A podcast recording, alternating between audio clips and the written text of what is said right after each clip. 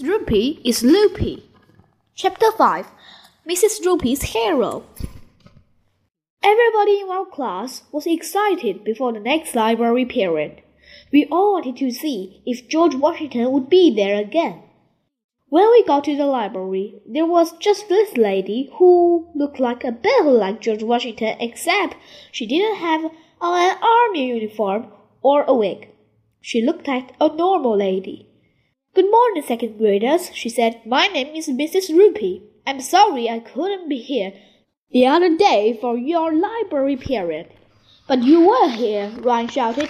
You must be mistaken. Mrs. Roopy said, I was home sick in bed. Can we see your wooden teeth again? Michael asked. Yeah, can we? Wooden teeth? Did you know that George Washington did have wooden teeth at all? His mouth was filled with cow's teeth. Yeek! we all shouted. I asked Miss Roopy, did the cow have George Washington's teeth in her mouth? But that was you, wasn't it? Acting like George Washington? said Michael. Mrs. Roopy's forehead was got wrinkly just like George Washington's did when he, we told him about computers. We don't know what you are talking about. We all looked at one another. I wasn't sure if she was telling the truth or not. If I were George Washington, would I have this? Mrs. Roopy asked. Then she picked up her shirt and showed us her belly. She had a little turtle of a heart right over her belly button. It was cool. I had to admit that George Washington would never have a heart shaped turtle over his belly button. So maybe that army guy with the wig wasn't Mr. Roopy after all. Let me show you around the library, Mrs. Roopy said. Did you know that books can take you to places that you've never been before? They help us explore our world. We have books here on just about every subject you can think of. This is the fiction section. Does anyone know the difference between fiction and non-fiction books? Non-fiction books are the books that are not fiction. Ryan said, because none means not. Like non-fact, milk has no fat in it. And nonsense are no sentences in it. Michael asked. That's true, Mrs. Roopy said, but there's a little more to it. Fiction is what you get to when you rub two things together, I said. Everybody laughed, even though I didn't say anything funny. That's friction, AJ. Andrea Young said fiction is a made up story, and non-fiction is the based on facts. That's correct. Oh, who cares what the difference between fiction and non-fiction is? I said. All books are boring. Everybody went ooh like I had something really terrible. But everybody needs to know how to read, AJ, Mrs. Roopy said. Not me, I said. When I grow up, I'm going to be a trick bike rider because you don't have to know how to read to tricks on a bike. Yeah, me too, said Ryan and Michael. We told Miss Daisy that. Every day after school, me and Michael and Ryan ride our bicycles together. I learned how to ride a two-wheeler in the kindergarten. Now I can do a bunny hop or a bump.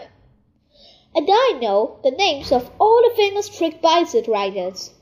I have posters of them all over the walls of my room.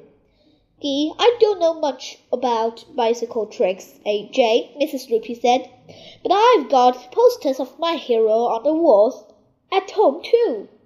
Who is your hero, Mrs. Roopy? Andrea said. Melvil Dewey. Melvil who? I asked. Melvil Dewey was a very famous librarian, Mrs. Roopy said, and her eyes got a bright and sparkly and excited. Librarians aren't famous, I said. Melvil Dewey was, said Mrs. Roopy. He invented the number system we used to find books in the library. If we weren't for Dewey, we would never be able to find anything. Wow, Andrea Young said, as if she was really interested at that boring stuff. So if you want to find books about insects, you go to the number 595. Mrs. Roopy said, And if you want to find books about dinosaurs, you need to go to the number 567. Libraries all over the world use the stamp that Melvil Dewey invented. Today we call it the Dewey Decimal System. Did all the kids at his school make fun of him because his name was Melvil? I asked. I know that if there was a kid named Melvil in our school, we would fun of him contextually. I don't know, Mrs. Roopy said, but would you like to hear a song I made about Melvil Dewey? Yeah, we all shouted. Listening to songs have to be better than reading books. Mrs. Roopy went into his office and came back with a guitar and one of those hammer things you wear around your neck. She strummed a few chords to warm up. You may have heard a folk tale about John Henry, the steel driving man, Mrs. Roopy said. Well, the story of Melvil Dewey is the book Story Man. Then she started the song. When Melvil Dewey was a bitty baby, the first words he said himself were, I've got to set these books off the floor and put them on the shelf. Mrs. Roopy sang the whole song and played his guitar and hammer too. It was pretty cool song. The Melvil Dewey had guy had raced a computer to see who could short books the fastest. Melvil won the race. But right after he shot the last book, he dropped dead right down the floor of the library. It was cool.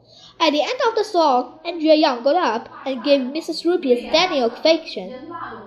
So we all had to get up too.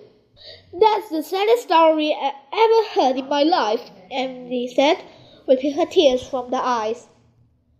At the end of the parent, Mrs. Roopy asked us if we had any questions about how to use the library. It's true that if we don't return our library books on time, you lock us in a dungeon under the school? I asked. Everybody laughed, even though I didn't say anything funny. Don't be silly, Mrs. Roopy said. The dungeon is on the third floor. I think she was telling a joke, but I'm not sure.